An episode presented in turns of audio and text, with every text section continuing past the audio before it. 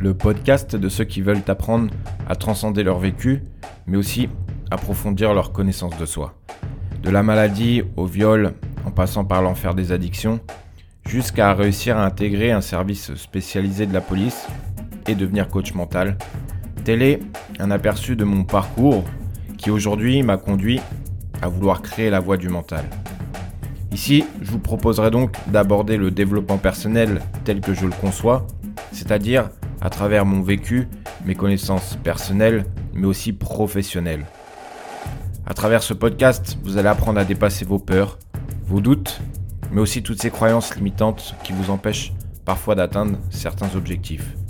Je suis intimement convaincu que l'on a tous une histoire, une légende personnelle à accomplir et qu'avec les bonnes stratégies, tout le monde a la possibilité de se réaliser en tant que personne.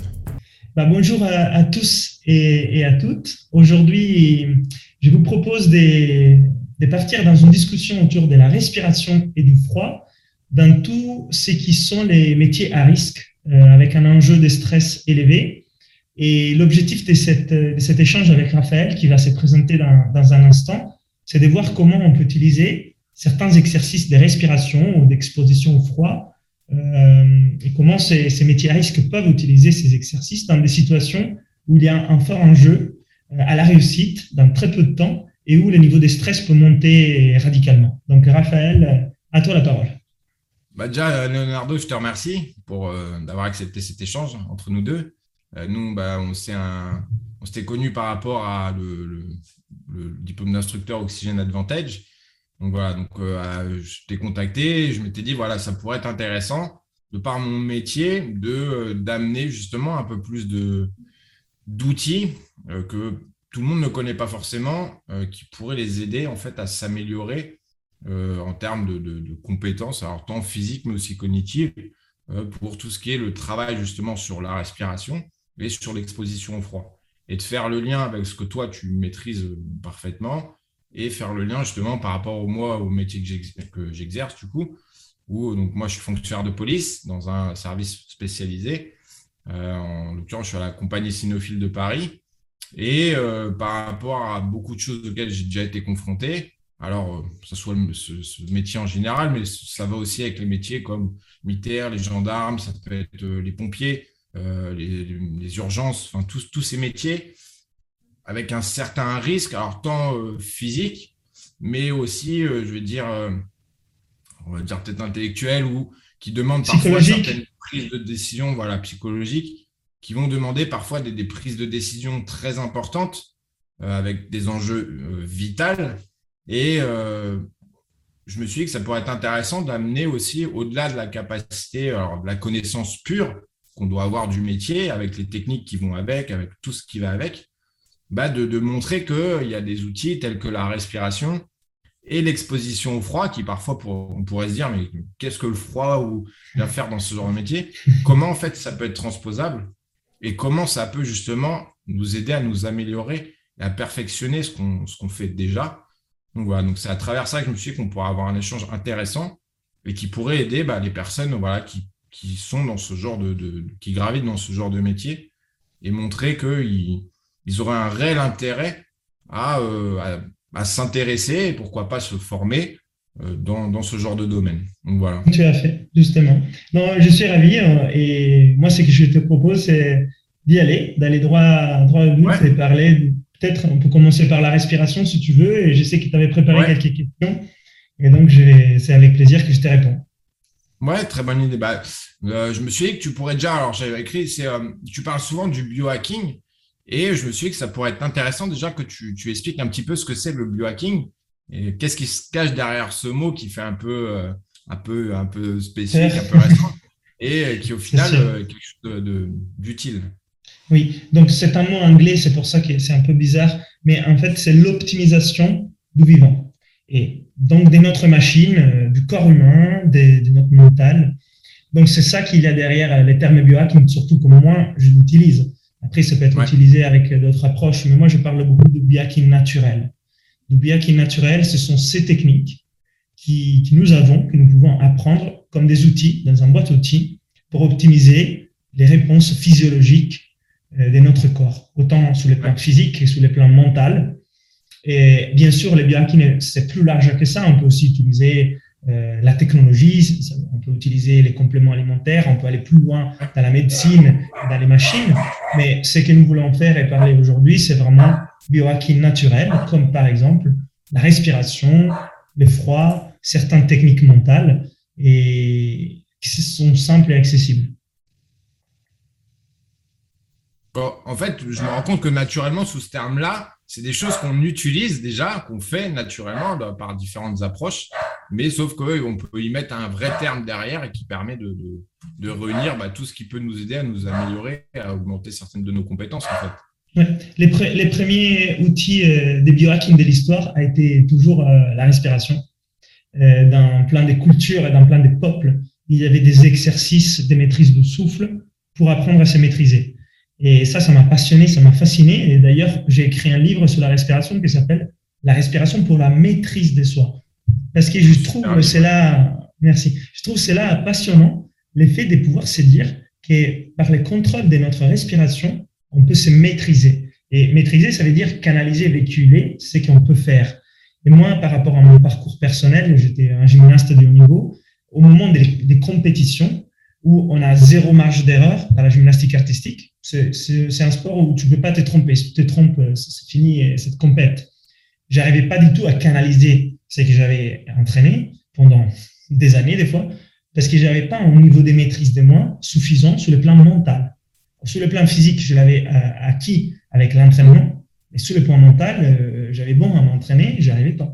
Donc, il manquait certaines choses. Euh, je voyais des gymnastes qui faisaient la méditation avant de faire leurs exercices.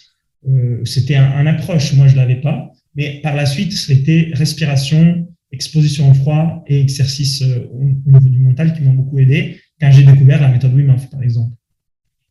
Ouais, ce que tu dis, c'est intéressant parce qu'au final, moi, je peux faire le lien avec ce que je vois à travers mon, mon travail et ce que j'en connais aussi ça va être tout ce qui va être le, travail de répétition, des drills qu'ils vont faire. Alors ça peut être par exemple pour le tir, ça peut être pour ceux qui travaillent dans tout ce qui est euh, type les colonnes d'assaut, euh, tous ces, tous ces domaines-là où en fait ils répètent, ils répètent, ils répètent, ils répètent. Et il y a toujours un peu, bah, comme tu dis, hein, le, comme, on est souvent confronté, euh, où le jour J, il y a ce qu'on répète à l'entraînement qui permet d'automatiser certaines choses. on va créer voilà tous ces automatismes, cette mécanisation. Et le jour J, il va y avoir un, nouveau facteur qui s'invite, c'est le facteur stress avec euh, la situation, le contexte, euh, bah, est-ce qu'on a plus ou moins bien dormi? Voilà, il y a plein de choses qui vont venir s'ajouter et faire que bah, euh, il y a peut-être des petits grains de sable qui vont se mettre et qui vont faire que les, les choses vont pas se passer forcément comme on voudrait. Et c'est marrant de voir que des fois, il y a des gens qui, quand, quand ils sont bien, quand ils sont dans un contexte intéressant, ils maîtrisent énormément de choses. Et quand euh, le, stress, le stress vient s'inviter, ils sont plus concentrés sur eux, sur la respiration en l'occurrence. Ils perdent énormément de choses, euh, des fonctions cognitives, leur motricité, et tout est impacté. C'est terrible parce que tu te mets à remettre en question ton, ton niveau, entre guillemets, ou peut-être tu t'entraînes pas assez, ou tu n'es pas assez précis dans ce que tu fais. Alors qu'au final, tu te rends compte que ça peut venir d'un facteur que tu pensais même pas, qui va être contrôler ta respiration, qui va impacter bah, tout, tout, le reste au final. Oui. Et, moi, je pense que ce que tu viens de dire, euh, c'est important. On peut beaucoup répéter et on peut beaucoup s'entraîner, mais sauf si on s'entraîne à, à, les faire dans un niveau de stress équivalent à ce qu'on peut revivre à un certain moment, ouais. sauf ça va être difficile vraiment d'être prêt. Donc, c'est difficile quand même, des fois, de, simuler une situation de stress équivalente à l'entraînement. Mais c'est peut-être possible dans certains cas. Je ne sais pas. Mais des fois, c'est pas possible. Donc, on doit trouver d'autres exercices qui nous font faire ça. Et ça veut dire qu'au moment où on a besoin de faire la bascule au niveau physique et mental, c'est le moment là où ça se décide. Ça doit être acquis au niveau inconscient. On ne peut pas là se mettre à dire non, calme-toi, fais ça pour te calmer. On n'a pas le temps. Et de toute façon, notre, notre cerveau rationnel à ce moment ne fonctionne pas parce qu'on est en combat fit. Euh, les niveaux d'adrénaline et cortisol, ils ont déjà monté probablement. Donc, on est dans un état où on perd un peu de moyens. On peut aller dans ce qu'on appelle l'état de freeze. On se bloque. C'est l'état de, stress un peu plus élevé. Peut-être c'est juste un, deux secondes, mais dans certains cas, c'est trop. Euh, et, donc, on a besoin que notre corps et notre mental répondent avec des mécanismes inconscients euh, directs Ça veut dire inconscient, mais travailler en amont, c'est pas. Ah, mais qui sont tellement ancrés qu'ils sont plus conscients, ils sont, ils sont, ancrés dans, dans, notre inconscient. Voilà. Et c'est à ce moment-là que les travaux qu'on a fait nous servent véritablement. Parce que de travailler certaines techniques de respiration, d'exposition au froid quand tout est tranquille, c'est bien. Mais ce qui est utile, c'est que notre corps apprend à les faire lui-même au moment du besoin. Et ça, ça demande de la pratique de certains exercices. Et après, certes, dès qu'on a réduit un peu ces pics de stress, il y a certaines choses qu'on peut mettre en place, comme des longues expirations, le focus sur les souffles, pour rester un peu bas au niveau du stress et pouvoir durer. C'est l'endurance, l'endurance physique et mentale. Des fois, c'est quelques minutes, des fois, ça doit être plus long. Et à ces moments-là, si on a besoin de baisser les stress et garder notre niveau d'énergie haut, ou de, focus haut, ça, on parle d'endurance, on a besoin de maîtriser notre souffle. Si on ne maîtrise pas notre souffle, on s'essouffle à la fois physiquement, mais aussi mentalement, ça veut dire qu'on se fatigue et on lâche. Donc, euh, ce n'est pas quelque chose de simple, mais certes, il y a des choses qu'on peut travailler en amont, en entraînement, quand tout va bien, pour apprendre faire ça au moment du besoin, de façon plus ou moins euh, involontaire, inconsciente ou, au direct autonome. Autonome, c'est ça les mots que je veux dire. Autonome, mais entraîné en amont. Ouais, c'est exactement ça. Ça me fait penser à cet exemple que tu as de bah, tu vas avoir par exemple typiquement la nuit où euh, bah, il y a tout le travail que tu fais avec ta respiration fonctionnelle en amont, que tu répètes un peu tous les jours pendant 20 euh, minutes, 30 minutes, ça peut être des fois 5 minutes que tu répètes. Mais c'est cette régularité qui va faire qu'à un moment donné, il y a le moment où tu vas avoir cette partie consciente, tu vas utiliser des outils. On pourra tout à l'heure donner voilà, aux gens quelques outils bien spécifiques. Mais à un moment donné, quand tu as besoin d'être vraiment concentré sur quelque chose, tu penses plus à ta respiration. Et c'est là où tu le vois bah, naturellement, euh, avec des sports de combat, où les gens ils vont se mettre en mm. apnée parce qu'on leur, on les, on leur, on leur donne plein d'informations, ils ont plein de choses à gérer, et ils se rendent plus compte dans l'effort, en fait, ils sont en apnée, ils respirent plus normalement. Dès qu'on leur dit, mais repense à ta respiration, hop, bah là, ils se remettent à reprendre une respiration normale. Et ça, on va l'avoir dans les situations très stressantes. Où on est tellement focus sur tout ce qui va se passer autour de nous, notre environnement, s'il est dangereux, s'il y a des, choses qui sont euh, importantes à prendre en termes de décision, qu'en fait, on oublie notre respiration et on peut faire des, micro-apnées. Euh, et puis, on va voir qu'en fait, notre énergie, notre capacité cognitive, elle va se mettre à, chuter euh, drastiquement. Absolument. Et ce que tu dis, c'est intéressant des sports de combat parce qu'effectivement, on peut aller en apnée sans, sans l'apercevoir. À ces moments-là, quand on va en apnée, notre, notre énergie décroît assez vite. on, a fatigue, hein. on, a une fatigue, musculaire qui est dans les 30 secondes, la minute, pour les plus entraînés, deux minutes, euh, la fatigue musculaire, ça, se fait tellement intense qu'on doit presque arrêter. Mm. Donc, effectivement, dans ces cas-là où il y a un enjeu de stress plus un enjeu cardiaque, ça veut dire cardio en même temps, on peut faire tous des exercices euh, d'entraînement de l'oxygen advantage comme euh, l'hypoxie hypercapnie intermittente, comme de la simulation d'altitude d'une hypoxie en entraînement, pour justement retarder l'arrivée de la fatigue musculaire. Ça, c'est cool parce que ça veut dire qu'on travaille en adaptation physiologique dans notre corps. Donc, dans ces cas-là, c'est un exemple concret du fait qu'avant, tu durais 30 secondes et maintenant, tu peux donner 5 minutes. Et ça fait la différence pour plein de choses. Alors, tu ne peux pas durer un, un, anaérobique très longtemps, mais tu peux quand même. Non, mais ça, ça permet d'avoir une fenêtre un peu plus large. Plus large. Moi, je prends l'exemple que ça, ça m'est arrivé où j'ai vu par rapport à quand tu es suréquipé, que tu as énormément d'équipements, euh, alors les gilets lourds, le casque, euh, tu peux avoir une cagoule, c'est des choses qui te gênent. Euh, par exemple, typiquement, la cagoule avec le casque, une visière qui va faire que bon, bah, tu respires pas comme tu respires d'habitude. tu vas avoir donc une, une capacité bah, d'oxygéner qui va être diminuée. Si en amont, tu as fait ce travail un peu tous les jours, euh, de, faire des efforts, mais avec cette oxygénation qui est diminuée, et bah, dans ce genre de moment où tu vas être avec tout ton équipement euh, qui, est gênant, qui, qui est une surcharge, avec tout ce qui te gêne au niveau du visage, et que tu vas monter, que tu vas marcher longtemps, ou que tu vas faire ce genre d'effort, et bah, ton corps, naturellement, il va avoir cette habitude en fait de OK, là, je, dois faire un effort, je ne m'oxygène pas comme d'habitude, mais comme j'ai l'habitude, il va mieux gérer en fait sur un, un peu cette période tampon qui va faire que tu vas pas basculer dans ce truc comme on peut voir très rapidement, ça va devenir très lourd, ça va te peser. Puis en fait, après, il y a tout qui est impacté. ta façon de, réfléchir, tes capacités cognitives, tes comportements, tout, tout, il y a tout qui se met en branle en fait. Donc c'est en ça que cette méthode est intéressante, je trouve. Absolument. Et donc, il y a aussi quelque chose qui fait la différence, c'est si ta capacité aérobique est plus grande, tu seras moins essoufflé. Et il ne faut pas oublier que l'essoufflement, pour plein des, personnes, c'est les facteurs limitants où les gens doivent vraiment s'arrêter de faire ce qu'ils sont en train de faire parce qu'ils sont essoufflés. Et si on n'est pas essoufflé, on peut continuer à faire la chose. Euh, bah, bah, des fois, ça fait vraiment la différence.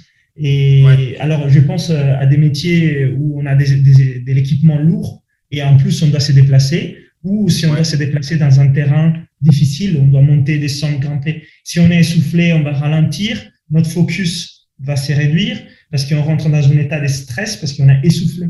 Donc déjà, les simples faits de bouger nous-mêmes, euh, ça, ça, nous réduit nos, capacités. Donc le fait d'avoir une capacité aérobique, ça, ça permet de gérer l'essoufflement, bah, tant mieux. Et, et ça, c'est vraiment important. Tu vas l'avoir, ça c'est un super exemple, c'est par rapport au tir tu vois, quand tu prends la plupart des tests dans, les, dans, les, voilà, dans les services police, même autres, hein, euh, souvent pour, on, peut difficilement euh, simuler un stress parce que tu sais que il sera toujours, euh, alors quand je dis faux, il va être créé. par, par exemple, souvent, les, facteurs qui vont revenir souvent, ça va être la fatigue, l'alimentation, le fait de faire beaucoup de choses, essayer de créer un environnement un peu plus stressant et te faire faire quelque chose derrière. Mais dans la plupart des tests, euh, lorsqu'on va te faire faire du tir, qui est de la précision, qui demande de te calmer, d'être concentré, eh ben, euh, ce qui va revenir souvent, ça va, on va te faire faire un effort physique avant, qui va vite faire monter le cardio très vite. Alors, plein, ça peut être plein de choses, hein, euh, courir, des allers-retours, porter quelque chose, des burpees, enfin, plein de, des choses qui vont vite faire monter le cardio. Et dans la foulée, on va te demander de tirer. Alors, avoir ta concentration, te refocaliser très rapidement. Et tu vois, c'est typiquement ce genre d'exercice en, en, plein temps, c'est plutôt que rentrer dans un truc où tu es, es, oxy et euh, bah, le, temps qu'il te faut pour reprendre ta concentration, pouvoir faire un tir précis, et bah, ce genre d'exercice, tu vas être en plein dedans où tu vas très rapidement arriver. Alors, il y a déjà mieux gérer, mais aussi te refocaliser, te reconcentrer pour euh, vite faire cette bascule de euh, tout est agité, tout est voilà, il y, a, tout physiologiquement qui est très haut, arriver à vite faire redescendre les choses. Là, il y a deux choses sur lesquelles tu peux travailler. Tu peux t'entraîner à tirer bien, même quand tu es dans un eau cardio et, fatigué, et ça, c'est hyper utile. Mais tu peux aussi entraîner ton cardio pour être moins essoufflé à parité d'effort, et donc tirer dans des conditions plus simples. C'est les deux choses que tu peux faire. tu entraînes ton tir et ta, ta maîtrise du stress lié au cardio, et l'autre, tu entraînes ton cardio avec des exercices respiratoires, parce que ça, c'est quelque chose qui n'est pas clair pour la plupart des gens. On pense qu'en s'entraînant de plus en plus, on va être de plus en plus capable de gérer l'essoufflement. Ouais. C'est pas vrai. On est en train d'entraîner nos muscles, ça c'est sûr. Donc les muscles peuvent être plus efficaces et plus endurants, mais en même temps, notre capacité à gérer l'essoufflement n'a pas du tout changé. Peut-être on a retardé pour un certain type d'entraînement les niveaux, mais ce qui est très très important, c'est apprendre à mieux gérer l'essoufflement. Et ça, on peut le faire uniquement avec un travail de respiration. Certes, on peut aussi le faire pendant le sport avec un travail de respiration ou juste avec un travail de respiration à part. Et c'est l'objectif de l'Oxygen Advantage que tu as fait sur ce qu'on appelle la respiration fonctionnelle.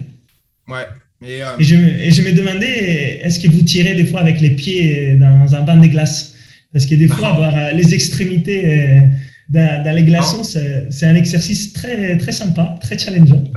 Non, non, non, il n'y a, pas ce, a pas ce genre d'exercice. Non, non, non, non. Non, mais tu vois, moi, comme je t'avais dit, en plus, moi, j'ai fait le choix de devoir euh, faire tout ce gros travail sur la respiration auquel je me suis intéressé. Euh, parce que bah, à l'origine, moi, j'ai eu un cancer et j'ai eu euh, un, de mes poumons qui avait été touché et j'ai eu ma capacité respiratoire qui a été vraiment diminuée. Et j'ai dû, ça m'a demandé de devoir faire certains efforts pour atteindre ce qu'on va dire un niveau moyen presque. Ça me demandait beaucoup d'efforts à un moment donné, la question qui s'est posée, c'était de me dire qu'est-ce que je pourrais faire? Est-ce qu'il y a des choses qui existent pour apprendre justement à s'améliorer et optimiser notre, notre potentiel, entre guillemets? Mmh. Et euh, bah, après, c'est en creusant que j'ai découvert voilà, qu'il y avait des choses qui existaient. Euh, typiquement, avec Oxygen Advantage, tu te rends compte que euh, tu n'es pas forcé d'aller courir 7 jours sur 7, faire ce surentraînement. C'est ces travaux qui vont exister avec bah, les apnées, avec les efforts dans les apnées, avec tous ces, petits protocoles qui existent, qui te permettent alors, soit de, au moins maintenir, mais voire même d'améliorer tes capacités bah, respiratoires. Ça va, ça va toucher énormément de choses. Est-ce que tu voudrais en dire un petit peu plus sur bah, ce que la méthode Oxygen Advantage pourrait apporter aux, personnes qui seraient désireuses vois, de, découvrir un peu? Oui, bien sûr. Donc, il y a deux piliers dans l'Oxygen Advantage. Il y a un pilier qui est celui de la respiration fonctionnelle. Mhm. Et ça veut dire une, une, respiration efficace dans la vie de tous les jours et la nuit. C'est la base pour beaucoup de choses assez simples comme bien digérer, bien assimiler ce qu'on mange, bien dormir, bien se régénérer, bien récupérer, éviter de se blesser, être calme, comme ça, on peut lire, on peut bosser, on peut échanger, gérer son stress. Donc, ça a l'air euh, tout simple, mais c'est assez important dans la vie de tous les jours. En même temps, ça permet aussi de mieux gérer l'essoufflement. Donc, être moins essoufflé. Voilà. à parité d'effort, moins essoufflé. Ça veut dire, si avant, on faisait les escaliers, on commençait à s'essouffler euh, au deuxième étage, et ben, en travaillant la respiration, on peut commencer à s'essouffler au quatrième étage. Ouais, souvent, cet exemple d'être capable de faire plus avec moins, en fait. C'est ça. C'est la devise de l'Oxygen Advantage, faire plus avec moins au niveau respiratoire. Le deuxième pilier, c'est ce que tu disais, c'est l'effort en apnée. C'est ce qu'on appelle l'entraînement euh, intermittent hypoxique, hypercapnique. Donc, en, gros, moins d'oxygène, plus de CO2, donc un environnement très challengeant pour les corps. On le fait de façon intermittente pour s'entraîner. C'est comme un entraînement à haute intensité à intervalles, mais pas sous l'intensité physique, mais sous la respiration. Donc, d'un point de vue de, l'efficacité sur les résultats anaérobiques et aérobiques, il est incroyable ce, type d'entraînement, et c'est challengeant. Alors, c'est pas c'est pas quelque chose. Euh, voilà, j'ai fait un exercice, euh, c'est simple. Non, c'est un vrai exercice challengeant. Mais bon, de toute façon, généralement, ces métiers, ils ont l'habitude de se challenger. Donc, c'est quelque chose qui peut faire partie des entraînements. Euh, mais on n'a pas, comment dire, on n'a pas conscience du, niveau d'efficacité de ce type d'entraînement, parce que quand on le fait, les sportifs gagnent les compétitions. Quand on le fait, on a des vrais changements au niveau de la gestion du stress, par exemple, quand on est en apnée, quand on est en hypoxie, quand on est essoufflé. On le gère comme si c'était presque normal. Certes, c'est pas agréable, mais ça change vraiment notre réponse. Et, voilà, ce type d'exercices sont par exemple faire des sprints en apnée, faire les maximums des pompes en apnée, faire les maximums des burpees en apnée, les maximums des squats en apnée. Et au début, euh, vous pouvez essayer, ceux qui nous écoutent, peut-être vous êtes capable de faire 15, 20, 30 pompes au squat en apnée. Et quand vous entraînez, ben, vous voyez que ça, ça, augmente, 40, 50, il y a un progrès qui, qui s'installe. Et ce n'est pas mm. forcément parce que vous entraînez les muscles à l'exercice, mais c'est parce que votre corps apprend à gérer un état hors équilibre en restant plutôt tranquille et en mettant en place les choses qu'il doit faire pour. Ouais, et euh, tu as une partie que je trouve vraiment intéressante avec ça, c'est d'ailleurs, tu l'as dit, c'est le côté euh, désagréable. Euh, tu as cette barrière mentale, je trouve qu'avec l'apnée que tu peux travailler, c'est naturellement quand ton corps commence à, t'envoyer tous les signaux de respire, respire. Et tu le sens naturellement, même n'importe qui, hein, tous ceux qui regardent, de faire le test, de faire une apnée, tenir le, longtemps. À un moment donné, quand les premières sensations de, respirer viennent, euh, on commence à être brouillon dans notre réflexion.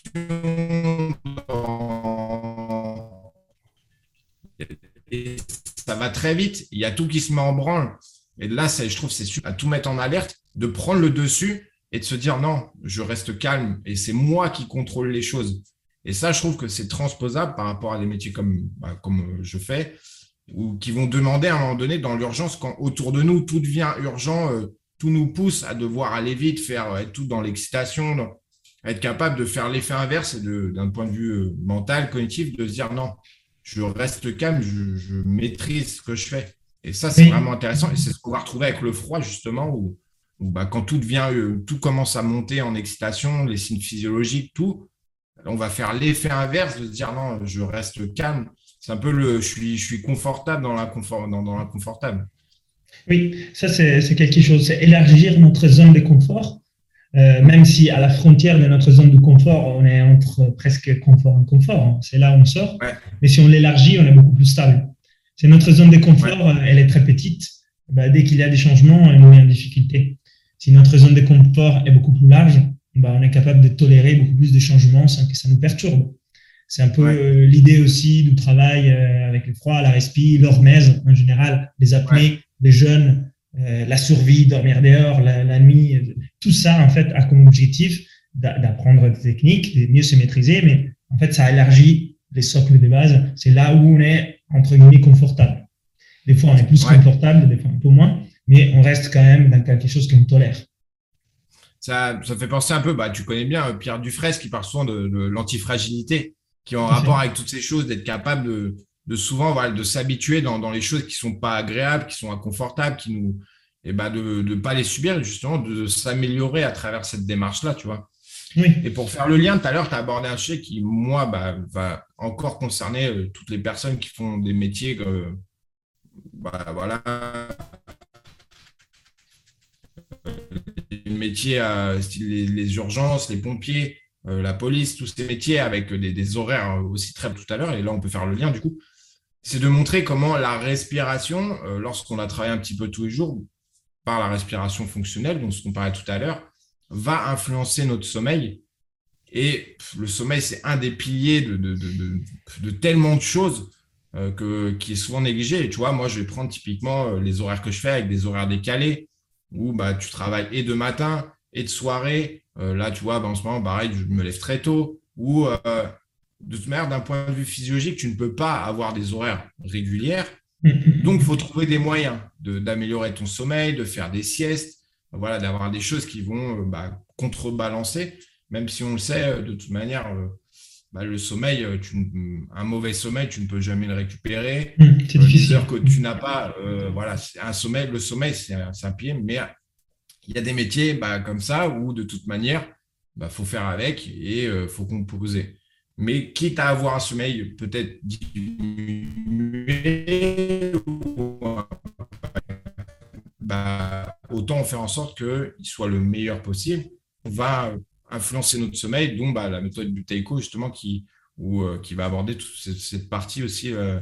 donc, je te laisse bah, peut-être en parler et dire comment ça pourrait aider euh, les, gens, justement, à améliorer leur sommeil et donc bah, aussi impacter bah, tout le reste, leur, leur, leur, qualité de travail, leur l'opérationnel. Hein. Moi, leur niveau d'énergie.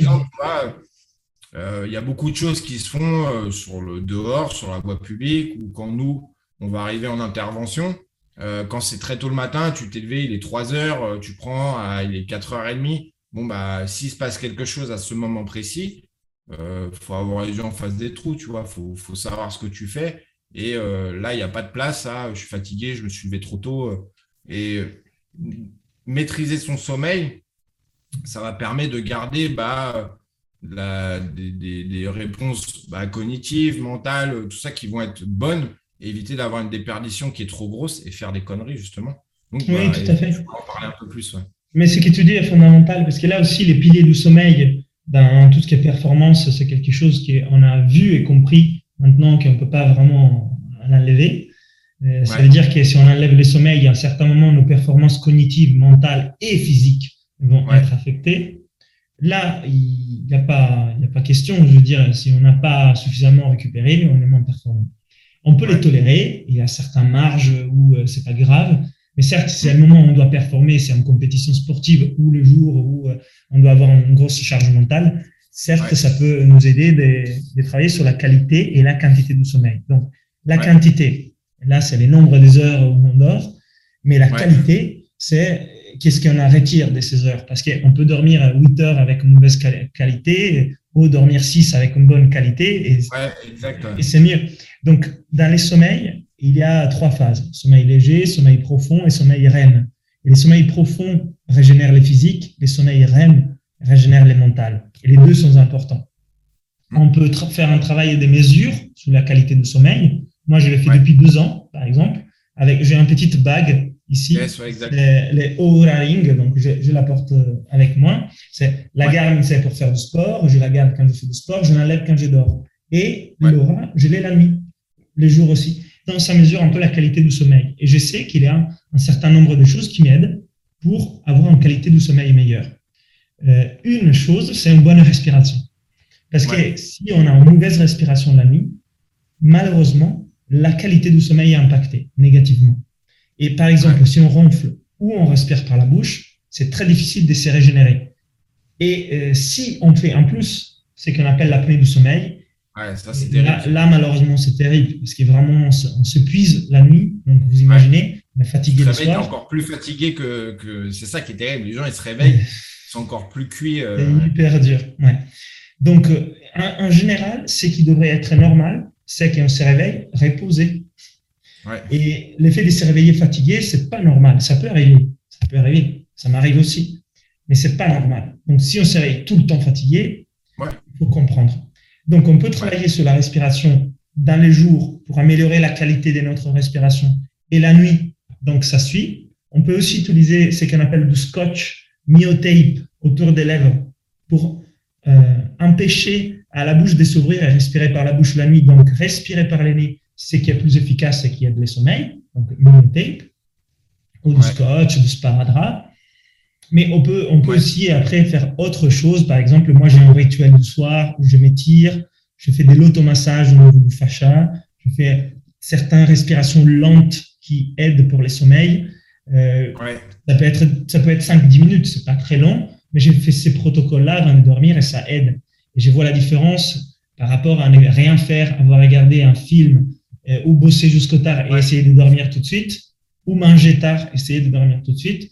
La qualité du sommeil n'est pas la même, ou je mange tôt, je prends un temps pour descendre, j'enlève les écrans, la lumière bleue, je mets des lunettes pour les écrans, je fais des exercices de respiration pour calmer mon système nerveux autonome, je fais de l'automassage, ou pas, vous n'êtes pas obligé, mais ça aide en fait pour récupérer. Et donc là, tu touches à quelque chose qui, qui est vraiment important pour les gens, parce que si la qualité, ouais, si la qualité ou la quantité de sommeil ne sont pas là, malheureusement, eh ben, c'est comme si on était euh, hors du potentiel. il y a un, scientifique qui l'a vu qu'une heure de déficit de sommeil, c'est équivalent à un pinte de bière sur l'impact qu'il y a sur les corps. Alors, il y a ceux qui tolèrent plus ou moins bien la pente, mais on n'est pas si performant après avoir bu un pinte de bière. Voilà. C'est, il y a plein de choses à dire parce qu'au final, euh, tu, vas prendre l'exemple de la plupart des tests euh, police dans les services spécialisés souvent, une des premières choses qu'ils vont amener, euh, ça va être le manque de sommeil. Et c'est là où tu vas voir le vrai euh, visage de certaines personnes. Il y a plein de choses qui s'expliquent. C'est que quand tous les jours tu t'entraînes, tu te prépares, tu mets tout en place, voilà, tu es rigoureux, tu as tes heures de sommeil, ton alimentation, tout, est, voilà, tout est millimétré, tu vas performer. Ça va être très bien. Et c'est là où on va être confronté à, deux types de personnes. Tu vas avoir ceux qui vont être euh, toujours un peu comme une, horloge parfaitement réglée parce qu'ils ont le sommeil, euh, ils ont euh, leur façon de se nourrir qui est au bon moment, aux bonnes périodes, voilà, où tout est parfait. Donc, ils vont avoir ce, cette qualité où ils vont performer. Et tu vas avoir l'autre côté qui me fait penser bah, encore un peu à ce côté antifragile qui est bah, quand tu vas amener, typiquement nous, hein, tu travailles de matin, tu travailles de soirée, tu peux pas manger quand tu veux, tu es en intervention, bah, à un moment donné, ton repas, euh, il va être décalé, tu vas peut-être manger plus tard, euh, tu vas avoir un, euh, si deux heures avant, tu as été exposé à un gros stress par rapport à quelque chose auquel tu étais confronté. Après, quand tu rentres chez toi, bah, si tu fais pas des paliers de décompression un peu, c'est normal que tu pas. Il va y avoir toutes ces choses qui vont se mettre et qui vont faire qu'elles vont pas être aussi bonnes. Mais par contre, tu vas, soit as le, je trouve, tu as soit le parti pris de d'apprendre justement à être confortable et à être meilleur malgré tout ce qui va venir. Euh, un repas qui saute, apprendre à faire des jeûnes ou pas déjeuner, t'entraîner, euh, à faire en sorte que voilà, peu importe les situations, peu importe les imprévus, bah, tu gardes ce cap et tu t'adaptes à ton environnement ou au contraire, bah, toujours chercher à maintenir un environnement confortable ou quoi.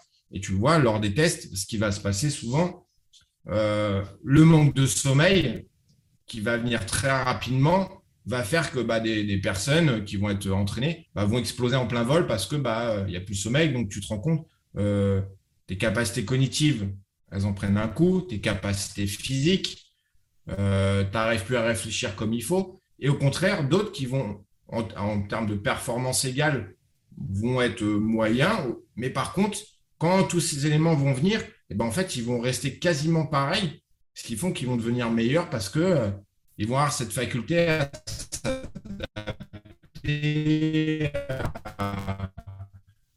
à rester tels qu'ils sont. Et le sommeil, c'est énorme parce que tu vois, moi, je vois qu'ils font des gardes. Euh, des fois, ils euh, ont pas dormi pendant longtemps euh, et on leur demande d'avoir toujours la même rigueur, la même, la même exigence dans leur prise de décision, dans leurs gestes. je sais pas, tu prends un médecin, tu prends n'importe qui qui va devoir opérer certains, certains gestes sur certaines personnes. Nous, notre travail, ça va être bah, des prises de décision sur, bah, sur une situation X, une situation qui s'envenime dehors, euh, le matin, très tôt, quand tu te lèves, euh, bah, quand tu vas euh, interpeller quelqu'un chez lui, s'il y a une colonne, s'il y a quelque chose, tes prises de décision, des fois, vont, être, vont devoir être très précises. Tu vas devoir faire des gestes précis, tu vas devoir faire des choses précises. Et le manque de sommeil va faire que tu vas te rendre compte que tu es moins précis, tu as du mal à réfléchir, tu as du... Et c'est en ça que le, travail sur le sommeil pour ce genre de métier, et une des clés pour moi, c'est moi qui, qui max là-dessus, qui est fondamentale. Et tu l'as, ça s'appelle les TOPS, c'est techniques d'optimisation du potentiel, où justement, il y, a un, il y, a un, gros travail, un gros pied sur le sommeil. Mais euh, on peut apprendre à l'améliorer. Mais voilà, encore une fois, des fois, il y a des choses, on va dire, il faut que tu aies tes 8 heures de sommeil, il faut que tu dormes comme ça. Encore une fois, c'est l'idéal des métiers comme ça, où tu ne peux pas, parce que bah, pas manger bah, comme tu veux, tu vas manger les 22 heures, euh, à 23 heures, bah, tu vas rentrer chez toi, euh, il y a toute l'excitation de la journée, il y a tout, et c'est là où, exactement comme tu disais, ces petits protocoles que tu mets, euh, ces petites respirations, ces petites techniques, ces petits outils, vont faire que tu vas te, conditionner, mécaniser à faire, OK, voilà, j'ai eu ma journée, j'ai eu mes choses, bah, là, le fait d'instaurer ça, toute la partie physiologique, tu vas la, calmer, la diminuer, tu vas, tu vas optimiser en fait ta, ta, mise au sommeil et qui va aider, je pense, à voilà, avoir un meilleur sommeil. Les protocoles de décompression, les SAS que tu disais, sont hyper importants. Euh, on les fait aussi après un entraînement physique intense parce qu'on peut même si on s'amuse et on aime ça, on est quand même soumis des fois à des doses de stress, par exemple des sports de combat, où ça peut être un, exercice très intense. Les corps, il subit quand même les stress et il les vit. Si on ne fait pas ces protocoles de décompression à la fin pour retourner à l'équilibre, des fois, ça peut prendre 2-3 heures au corps pour y arriver tout seul, ou même plus. Donc, si on mange après, on ne digère pas. Si on essaie de dormir, on n'arrive pas à dormir. Et ça, moi, j'étais confronté quand je faisais mon entraînement de gymnastique, des fois jusqu'à 11 heures les soirs et je mangeais des fois à minuit. Mais le lendemain, j'étais épuisé, détruit. Parce qu'en fait, même la nuit, je n'avais pas fait ces bascules. C'est comme si j'avais dormi deux heures. Non, c'était pas bon. Aujourd'hui, ce que j'ai fait, il y a un protocole dans l'Oxygen Advantage, c'est le protocole de récupération. Je l'ai fait tout de suite après un entraînement. Je baisse ma, ma fréquence cardiaque. Peut-être j'étais à 180 parce que j'avais vraiment poussé à 80 en quelques minutes. Je calmé ma respiration. Mon corps bascule en parasympathique. À ce moment-là, elle commence à se régénérer. Et généralement, par la suite, je fais une douche froide. La douche froide a la capacité de régénérer, régénérer les corps, la, récupération physique, mais aussi mentalement, ça enlève beaucoup de stress. Donc, pour ce que tu disais, tu viens, tu as vécu une situation stressante dans la rue, tu te sens pas vraiment aligné. Ouais. Tu te mets sous le froid. naturellement. Ça purifie. Ça purifie le mental, ça purifie euh, le psychisme, toutes ces pensées. Donc, euh, effectivement, voilà, deux protocoles rapides, la respiration de récupération oxygène advantage et en douche froide, ça nous permet en quoi, 5 minutes, 10 minutes de revenir en autre. Et des fois, c'est des l'heure, c'est des l'heure. Ouais. Non, mais c'est intéressant parce que ça montre qu'il y a des outils qui existent en fait. Parce que, tu vois, moi, je pense que c'est important aussi de rester pragmatique et il y a des méthodes, il y a plein de choses qui existent qui sont intéressantes dans certains cadres où tu as le temps, tu as le contexte, tu as l'environnement qui te permet de prendre un certain temps, d'avoir un peu plus cette, cette, marge comme ça, de, de, mettre des choses en place. Et il y a le côté, euh, je dis opérationnel, qui à un moment donné, euh, tu n'as pas une heure devant toi, euh, tu n'as pas tout le contexte, tu peux pas être dans une pièce au calme, prendre. Non, voilà, c'est maintenant. Voilà, c'est là, je suis dans une situation qui va être stressante, qui d'un point de vue physiologique, physique, cognitive, est dure, difficile voilà, qu'est-ce que je peux faire tout de suite maintenant pour, euh, tu vois, refocaliser, reconcentrer, euh, apaiser? Et euh, tu vois, pour le sommeil, typiquement, ça, ça fait partie des choses. Voilà, tu, tu viens, t'appliques et voilà, tu, tu crées. Et en plus, naturellement, plus tu fais, plus ton cerveau il se renforce là-dessus et plus voilà, il sait que quand tu as fait cette technique, voilà, ça apaise, ça calme, ça te prépare au sommeil.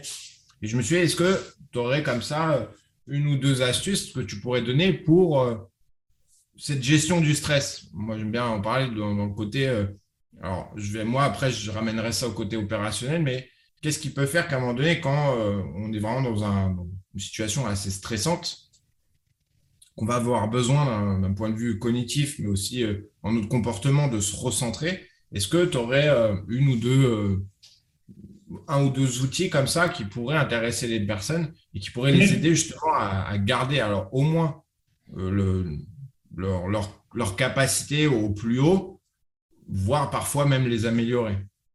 Oui, donc moi je vous réponds avec deux réponses euh, complémentaires. Ça veut dire que dans la situation même, si on a encore un minimum de maîtrise et on réalise qu'il est en train de monter un stress, on a encore cette capacité de des s'auto-commander, si on veut. On peut faire des techniques, par exemple la respiration géante ou euh, des techniques euh, comme des longues expirations après une petite apnée. Par exemple, ça va être mm. une apnée, on bloque au niveau de la poitrine de façon volontaire quelques secondes et on souffle par la bouche. Ça, avec 3-5 répétitions, ça peut baisser un peu. Ça peut être faisable ou pas.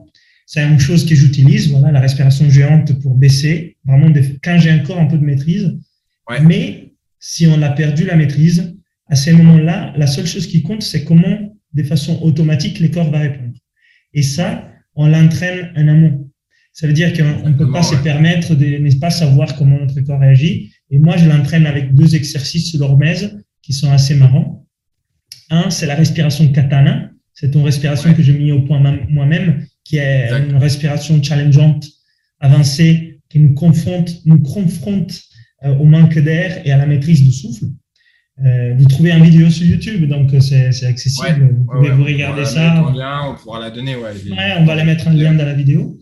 Et donc ça, je la pratique et c'est vrai que néanmoins, ça, ça, apprend encore à réagir à ces situations où le stress perçu est élevé. Et un autre exercice qui est toujours très utile, c'est les bandes de glace, de se mettre dans des situations un peu challengeantes, euh, comme, les, comme, la, comme les froids extrêmes, parce que là, tu ne peux pas tricher. De toute façon, tu peux pas. Tu peux, tu peux euh, trouver tous les arguments que tu veux, mais tu ne peux pas les utiliser à ce moment-là. Tu dois juste. D'accord. Voilà, tu, tu, fais ce que tu peux et, ce que tu es en ces moments. Des fois, ça sort bien, des fois, ça sort moins bien, mais c'est un jugement. C'est juste, tu peux pas tricher. Euh, et là, ton corps, il apprend à gérer des doses de stress élevées parce que quand tu rentres à l'eau, l'eau est à 1, 0, 2 degrés, il y a plein de choses qui se passent, l'envie de sortir, de trouver une excuse, de ne pas le faire, de se dire, bah, finalement, je, je sors maintenant. il y a plein de choses qui, qui, se passent dans la tête. Et là, les, on peut apprendre petit à petit à canaliser tous ces mentales, tous ces, toutes ces choses et à se maîtriser. Et par exemple, un exercice que j'ai fait de temps en temps et que je trouve euh, assez marrant pour voir comment les corps, là, ils réparent dans des choses qu'ils ne maîtrisent pas.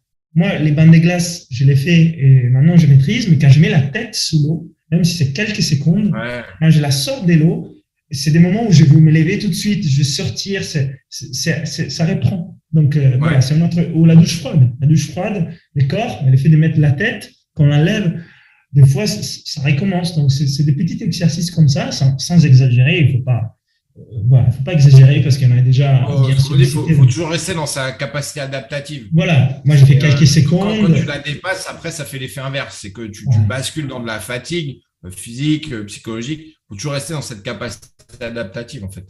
Oui, voilà, donc là je vous donne des exercices, mais il faut les adapter au niveau de chacun, au niveau d'énergie de chacun, et il ne faut pas exagérer. Parce que si on est déjà fatigué et on commence à se pousser trop loin, comme tu l'as dit, on s'épuise donc à la fin, on veut, on veut, laisser renforcer et on s'affaiblit. Donc c'est un peu euh, la difficulté de savoir utiliser ces outils, c'est la juste quantité au juste moment. Ça, ça, ça, de bien se connaître.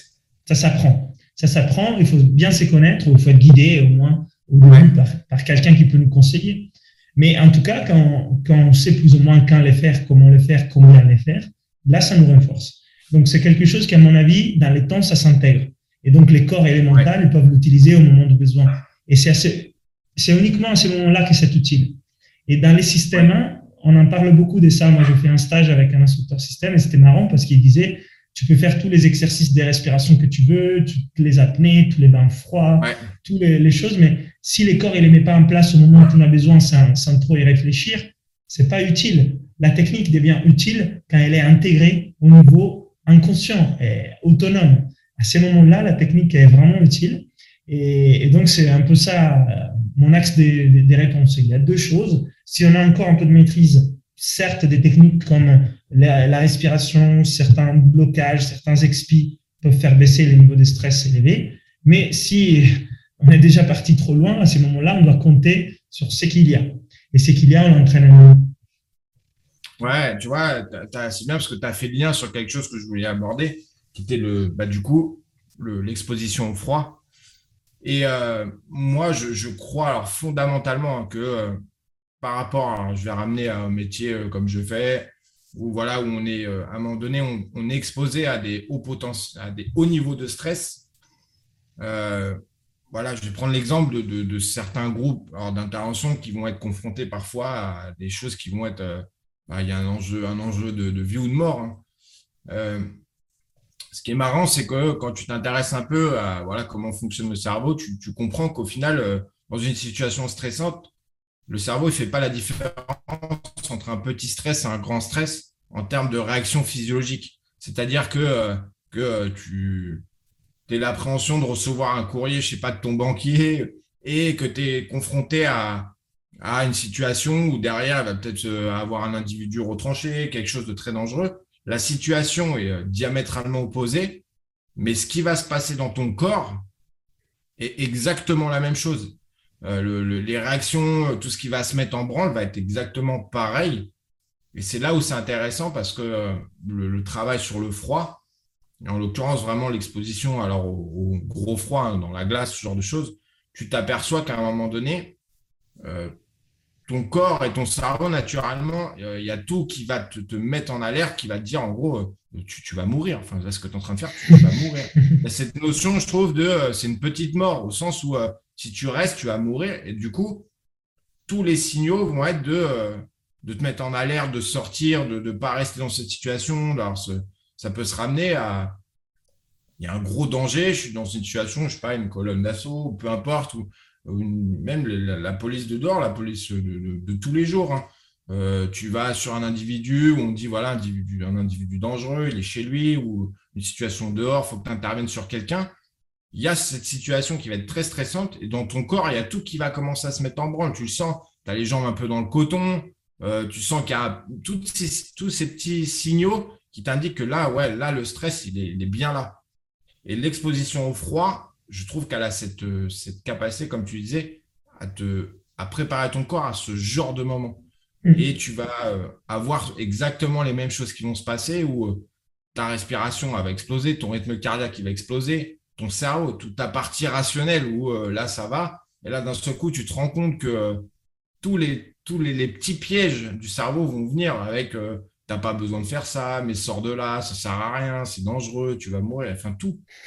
Et ce travail dans le froid, je trouve que pour des personnes qui sont exposées à des situations comme ça, qui sont très stressantes, très difficiles, d'être capable dans ce genre de moment de reprendre le contrôle, de rester calme, de rester focus, de garder des pensées euh, qui soient maîtrisées aussi, de ne pas partir dans tous les sens, de rester concentré sur quelque chose, et eh ben, quand tu vas basculer dans, dans ce genre de moment, quand tu vas retourner en opérationnel et que tu vas être confronté à ce genre de situation, c'est comme si déjà tu, ton corps, tu l'avais préparé naturellement à ce genre de petits moments et tu vas retrouver cette capacité à tout de suite basculer dans non, je reste, je garde dans le, je reste dans le contrôle. Je mmh. bascule pas en mode, euh, en mode urgence, en mode voilà, c'est un peu un mode dégradé où euh, bah là, euh, quand je suis dans mon confort, c'est facile de faire ma séance de tir, de faire mes, d'avoir les bons gestes, d'avoir des gestes précis, de faire, de faire tout ce qu'on maîtrise. Et euh, dès que la situation très stressante est là, bah, on perd tout. On perd notre capacité de réflexion, on est plus précis, on n'arrive plus à être, euh, à être propre dans ce qu'on va faire, on a une mauvaise analyse. Et l'exposition au froid, je trouve qu'elle a cette capacité à te ramener au, encore une fois, c'est concret. On n'est pas dans la théorie, on n'est pas dans des choses euh, comme tout à l'heure, on a. C'est pas abstrait, c'est très concret. L'eau froide, on a un parlé, le côté. Euh, souvent, c'est vrai que le moment présent, on parle dans plein de choses qui sont passionnantes, mais qui à un moment donné, pour des gens qui sont dans l'opérationnel, euh, leur parler de tout ça, c'est bien, mais euh, ça, fait, ça, ça, reste voilà, des, des, des discussions très abstraites. Le froid, c'est toi et toi-même. tu peux plus te mentir. Et si aujourd'hui, tu n'es pas concentré, si euh, tu n'es pas dedans, si es vraiment, euh, tu ne tu, tu, tu, rentres pas dans ce contrôle, euh, la réaction, elle est directe. C'est le froid, il te, il te saisit tellement. C'est ça, cette capacité à être concret et à savoir où est-ce que tu en es et voir si les outils que tu as de concentration, de respiration, si tu sais les appliquer ou si au contraire, bah voilà, tu es à côté de la plaque et tu, tu les utilises mal. Ça t'apprend beaucoup, effectivement, parce que la réponse physiologique euh, naturelle du corps au froid, c'est comme tu disais, une dose de stress élevée, une crise de panique. Donc, de faire un travail avec les froids réguliers, ça t'apprend progressivement, petit à petit, à, baisser cette réponse. Et au début, ton corps augmente, ton rythme respiratoire part dans tous les sens, ta tête, ton cortisol, ton adrénaline. Mais dans les temps, tu peux être capable de dire mentalement à ton corps que en fait ça va et d'échanger tout ça. Et ça, ça devient acquis à un certain moment. Et voilà, c'est ce que j'ai vu sur moi. Les premières fois que je faisais des bandes de glace, c'était, je contrôlais pas. C'était des réponses extrêmes. Et aujourd'hui, je rentre il n'y a, pas vraiment de changement, même si j'ai récemment l'effort. Donc ça, ça te l'apprend. Et en même temps, comme tu disais, c'est un miroir. Ça veut dire que tu peux pas tricher. Donc si tu es à côté de la plaque et tu essayes de le faire, ça te le montre parce que ça devient tout de suite challengeant. Donc, comment dire? On ne peut pas tricher avec les froids et ça te rend aussi humble parce que des fois, ça te montre qu'il n'était pas vraiment euh, au niveau. Mais, sans, jugement, hein, on, travaille et, on n'est pas là pour, devenir des pros avec les froids. C'est pas ça qui nous intéresse. Non, c'est pas de faire un record. Le but, c'est quand tu t'immerges, c'est ça permet de, montrer que bah voilà, aujourd'hui, c'était peut-être plus dur. Euh, tu peut-être peut-être resté moins longtemps. Euh, voilà. Mais c'est aussi ce truc de se dire, bah voilà, tous les jours, on est peut-être plus, il y a des jours, on est plus fatigué, il y a des jours, on est moins bien, il y a des jours, on, on se sent moins dedans. Et c'est aussi ça, ça aide à, voilà, à se dire, bah ok, c'est comme ça. Quoi. On apprend aussi à voir les signaux. on apprend à se connaître, on comprend un peu ce qui se passe dans notre corps, dans notre tête, et ça va toujours dans ce sens de la maîtrise des sons. C'est quelque chose que je trouve euh, passionnant. Et moi, petite anecdote, j'ai fait un stage euh, avancé euh, grand froid avec les forces spéciales italiennes. Et dans, dans ces groupes des, des gars super, euh, on a passé 3-4 jours en haute montagne, il faisait moins 15, moins 20. Donc c'était vraiment de bon froid. Il y avait les champions d'Europe des luttes grec-romaines, Grandis. Et ce qu'il m'a dit, et j'ai retenu dans ça, il m'a dit, j'ai fait plein de combats, j'ai eu plein de situations incroyablement euh, challengeantes et j'ai pu gagner, j'ai pu me sentir fort. Il m'a dit, par contre, là, avec les froids, je me suis senti vraiment très humble. C'est comme si j'ai pris conscience de la force et de l'ampleur de la nature et là, que j'étais tout petit. Et ça fait du bien, des fois, pour, pour se recadrer un peu soi-même. Et, et, il m'a dit ça, il m'a dit, c'est beau, c'est quelque chose qui, qui voilà, qui, qui nous montre qu'il est à des niveaux incroyables, champion d'Europe des luttes, euh, force spéciale, c'est quelqu'un qui a vraiment l'habitude de, de, se confronter à quelque chose. Se confronter, et puis, les, comme on dit souvent, les, sports de combat, voilà, ça, ça a cette capacité aussi à. Voilà, c'est quelqu'un, on prend souvent le MMA, les, sports comme ça, entre une cage, c'est pas rien. Enfin, c'est d'un point de vue humain, psychologique, c'est pas rien. Les sports de combat, ça, ce côté humble où, bah, euh, moi, je pratiquais de la, du jiu-jitsu brésilien, je fais de la lutte à livrer, c'est des sports comme ça, le coin, où tu te. Il y a un côté humble où, voilà, quand, quand tu es soumis, quand tu. Voilà, il y a, je trouve qu'il y, y, a un côté euh, psychologique qui, qui, joue quand même. Et le, froid, comme tu dis, ça ce, cette bascule qui va faire que, ouais, ça te. Ça te rend, tu comprends que là, c'est pas c'est pas qu'un jeu, c'est pas qu'une théorie, c'est pas que euh, dans, dans, des choses que tu discutes comme non, c'est que là, c'est rationnel. C'est mm. quand tu t'y exposes, euh, tu, tu, prends toute la mesure de, ce que c'est et de ce qui se passe aussi dans ton corps. Mm-hmm. c'est réel. C'est réel et c'est concret. Ouais. Et euh, tu vois, pour, je pense qu'on aura pratiquement fait le tour un peu de, de, ces différentes choses. je vais, je vais rebondir sur ça. quand on avait fait la formation, on avait abordé un sujet intéressant qui était d'une c'était, ça s'était passé, c'était bah, une expérience qui a été faite par rapport à une femme qui, alors je ne sais plus le nom de la maladie qu'elle avait, où elle ne ressentait pas le stress.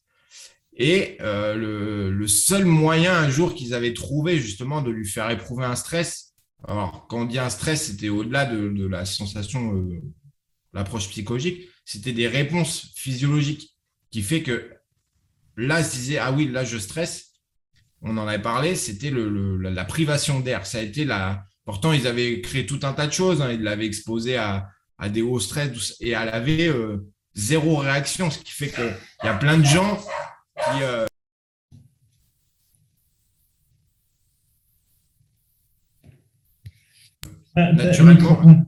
naturellement, il y a plein de gens qui se diraient euh, Ah oui, bah, c'est génial de ne pas avoir à stresser, on peut être exposé à tout, c'est super, c'est voilà, c'est top. Et cette femme-là, en l'occurrence, ils avaient trouvé que pour pouvoir la faire euh, monter en stress, ils l'avaient euh, privée d'air. Mm. C'est en ça que je pense que ça peut être super intéressant, couplé au froid et le travail sur les rétentions d'air, pour les gens qui veulent euh, dans les métiers comme ça. Donc, moi, c'est en ça que j'essaie de, travailler. C'est qu'ils veulent essayer de se rapprocher de ce que c'est de travailler sous stress d'un point de vue physiologique pour pouvoir c'est comme on dit, entraînement difficile, guerre facile, c'est ce que euh, exactement. s'entraîner dedans. Bah, la privation d'air va t'amener ce, cet aspect alors euh, psychologique, mais aussi physiologique, qui va te permettre de te rapprocher au plus de ce que tu vas retrouver dans une vraie situation stressante en fait. Ouais, c'est les niveaux les plus hauts des stress qu'on peut percevoir. C'est des grosses quantités et concentrations de dioxyde de carbone.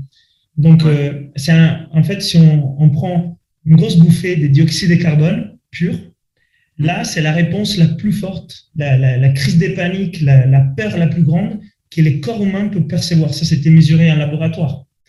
Donc, euh, travailler avec les apnées, ça va dans ce sens-là. Pas besoin de, de, respirer que du dioxyde de carbone. En faisant des apnées, on y arrive à la fin. Et effectivement, ça, c'est un bon entraînement pour, dans ce sens-là. C'est en ça que je me dis que pour les, pour les métiers comme ça, à, haut niveau de stress, le, encore une fois, c'est en train d'être connu. Le, travail que tu as effectué, il est énorme. Euh, de, commencer à, faire connaître ce, ce Oxygène Advantage, ces, ces techniques qui existent et ces outils. Pour les métiers comme ça opérationnels où tu es exposé souvent à des, hauts niveaux de stress, euh, tu ne peux, tu peux pas t'entraîner dans ces hauts niveaux de stress, euh, tu ne peux pas recréer ces conditions bah, tu te rends compte que vu que tu ne peux pas les avoir à tu peux les amener à toi. Un peu comme tu as euh, le fait de ramener l'altitude avec euh, à toi, comme on dit avec Oxygène Advantage. Si tu si tu peux pas aller en altitude, bah, tu la ramènes à toi. Et bah, le stress, tu peux l'amener euh, de cette façon-là, qui va être ce travail justement avec bah, des apnées, avec un, manque d'oxygène, qui va, qui va être super intéressant parce que tu vas te rendre compte que si tu t'entraînes régulièrement là-dedans, quand tu vas te retrouver dans, dans des situations bah, à stress, bah, ton corps, naturellement, comme on disait tout à l'heure, tu vas l'avoir entraîné, mécanisé, mais tu vas être plus dans du conscient, c'est inconsciemment, ton corps, il va vite se réadapter et d'un point de vue bah, mental, ça fera la même chose au final. Et en plus, je veux ajouter, tu peux faire des entraînements très efficaces sans danger. Ça veut dire que tu peux les faire euh, bah, sur un canapé, et la douche froide, tu peux les faire dans des, dans des glaces, dans des situations contrôlées, et tu n'as pas besoin de simuler ou de vivre des expériences très dangereuses pour, pour enfin apprendre c'est qui peut être important, et même en réduisant la charge physique, parce que des fois, on est déjà fatigué, épuisé, il y a plein de choses, et d'en plus s'ajouter une charge physique pour s'entraîner, ça peut, ça peut dépasser, on va sur l'entraînement. Donc, ce qui peut être intéressant, c'est que c'est pratique. Ils les font sans ajouter une charge physique des fatigues. Ouais. on peut les faire euh, généralement, et en plus, ça peut nous aider même à nous régénérer. Donc, euh, c'est très intéressant dans ce sens. Ouais, et voilà. Moi, c'est ça que je dis, c'est que souvent dans, des personnes voilà, qui ont déjà un, haut niveau de vie, alors que ça peut être des entraînements, ça peut être le travail qui est déjà prenant. Si tu commences à leur rajouter, tu sais, des contraintes trop grosses avec euh, faut aller dans tel endroit, faut créer tel environnement, bah souvent, alors au début, tu as l'envie, tu fais, mais à un moment donné, c'est comme tout, euh, ça devient une surcharge, donc euh, tu te mets à moins faire, ça devient contraignant. Alors que là, avec des pratiques comme ça, faites intelligemment, tu te rends compte que voilà, tu prends 5, 10 minutes tous les jours et tu peux utiliser ces outils-là. Oui, exactement. Et je pense que des, ce sont des outils euh, qui vont être de plus en plus pratiqués euh, dans, les mondes, par les sportifs, par les, par les métiers plus à risque. Moi, je suis ravi que ça, puisse aider des, ces travaux des partages sur l'Oxygen Advantage ou la méthode BIMOF ou l'Hormèse en général. Donc, ravi d'avoir euh, échangé sur ces sujets et disponible pour répondre à vos questions s'il si, y a et voir comment adapter tout ça parce qu'il faut toujours l'adapter au métier, à la personne, à la situation. C'est vrai que là, on parle dans, un cas général. Je comprends que c'est pas forcément applicable euh, tout le temps pour tout le monde. Il faut adapter, il faut pouvoir l'adapter. Donc, euh, voilà, disponible pour les faire. Bah, c'était ça le but c'était de cet échange, c'était de faire connaître, de donner cette, euh, un peu ces outils, voilà, d'éveiller la, la curiosité, de montrer qu'il y a des choses qui existent et qui permettent de, de, de s'améliorer, de, d'augmenter certaines de nos compétences. Et après, bah voilà, c'est là où j'inviterai les gens, bah, si tu veux, à dire euh, qu'est-ce que toi tu fais justement, euh, qu'est-ce, qu'est-ce que les gens pourraient faire si voilà, ils étaient intéressés pour se former. Et tu pourrais déjà leur dire, bah voilà, euh, sur quoi tu pourrais les amener, qu'est-ce que tu pourrais leur apporter. Oui, bien sûr. Donc, maintenant, ensemble, nous avons fait la, formation Oxygen Advantage. Tu, as, tu as suivi la formation pour devenir instructeur de l'Oxygen Advantage, qui est un bon moyen, soi-même pour se former et ensuite pouvoir transmettre aussi aux autres. Il y a aussi des cours Oxygen Advantage juste pour les personnes, pour les athlètes ou, juste pour apprendre à bien respirer. Et sinon, sur la respiration, moi, j'ai créé un module en ligne. Euh, c'est des vidéos enregistrées sur 10-12 euh, semaines. Donc, ça permet aux gens d'apprendre à bien respirer et ensuite se challenger avec la respiration pour aller plus loin, pour ceux qui arrivent à un niveau un peu plus élevé. Et après, bien sûr, c'est tous les stages et les retraites autour de la méthode du que j'ai fait en montagne, euh, là, principalement dans les Cantales et dans les Alpes selon les saisons. On va arriver vers les périodes propices là, qui vont être. Et là, on va y arriver. Euh, les premiers stages, euh, ils, ont, ils ont commencé parce qu'ici, on est à 1500 mètres, ça commence à, à faire frais. Et donc, euh, voilà, tous les infos, c'est soit Inspire Potential, c'est mon site, ou sinon Leonardo Pelagotti, vous trouvez pas mal de vidéos que j'ai fait sur YouTube ou, des vidéos tutoriels pour apprendre. Au moins, à... commencer à connaître, tu as, mis énormément de contenus gratuits qui sont. Il y a déjà plein de pépites, plein de clés qui permettent déjà d'apprendre comme ça, de, de, connaître. Super. Et euh, bah, tu vois, c'est top de pouvoir échanger là-dessus, de pouvoir encore une fois euh, faire connaître aux gens euh, bah, ce que ça peut leur apporter. Moi, je sais que, tu vois, moi qui suis bah, formé dans, dans, le coaching mental, c'est des choses que j'intègre et que j'utilise énormément euh, parce que, euh, comme on dit, il y a, l'aspect fonctionnel pour améliorer sa vie de tous les jours. Et après, il y a la partie un peu plus euh, performance qui permet à ceux qui veulent de, s'améliorer. Mmh. Voilà, donc tu vois, c'est cool d'avoir pu échanger là-dessus. Pour tous ceux bah, que ça intéresse, encore une fois, bah, voilà, qui, qui s'orientent vers toi, tu auras toujours beaucoup de choses à leur apporter. Et comme tu dis, tu as, fait quelque chose de super intéressant, sur, même avec YouTube. Euh, ton site, même les articles, où euh, il y a déjà un, tas de choses à pouvoir euh, aborder, connaître quand, on débute. gratuitement où tu peux avoir un tas de connaissances. Et puis, bah, il y a ton livre qui, qui donne plein, plein de choses. Et c'est pareil, ce qui est intéressant, c'est tous les protocoles que tu as mis ou voilà, tu peux appliquer pour telle situation, pour le stress, pour le sommeil, pour la récupération, pour l'inflammation, pour tout. Et ce qui fait que c'est intéressant, c'est un peu comme une boîte à outils après. Tu n'as plus qu'à venir euh, puiser, tu prends ce que tu as besoin, tu utilises et voilà, c'est ça qui est intéressant. Exactement. en tout cas, merci Leonardo, c'était cool hein, d'avoir pu échanger là-dessus. Merci. bah, merci beaucoup pour, euh, bah, pour cet échange. Euh, encore une fois, c'est toujours super intéressant de pouvoir échanger avec toi du coup. Eh bien, écoute, le plaisir c'était le mien. Si c'est utile, c'est encore mieux. Et bon, on se retrouve pour une prochaine fois ou un stage ou un autre échange.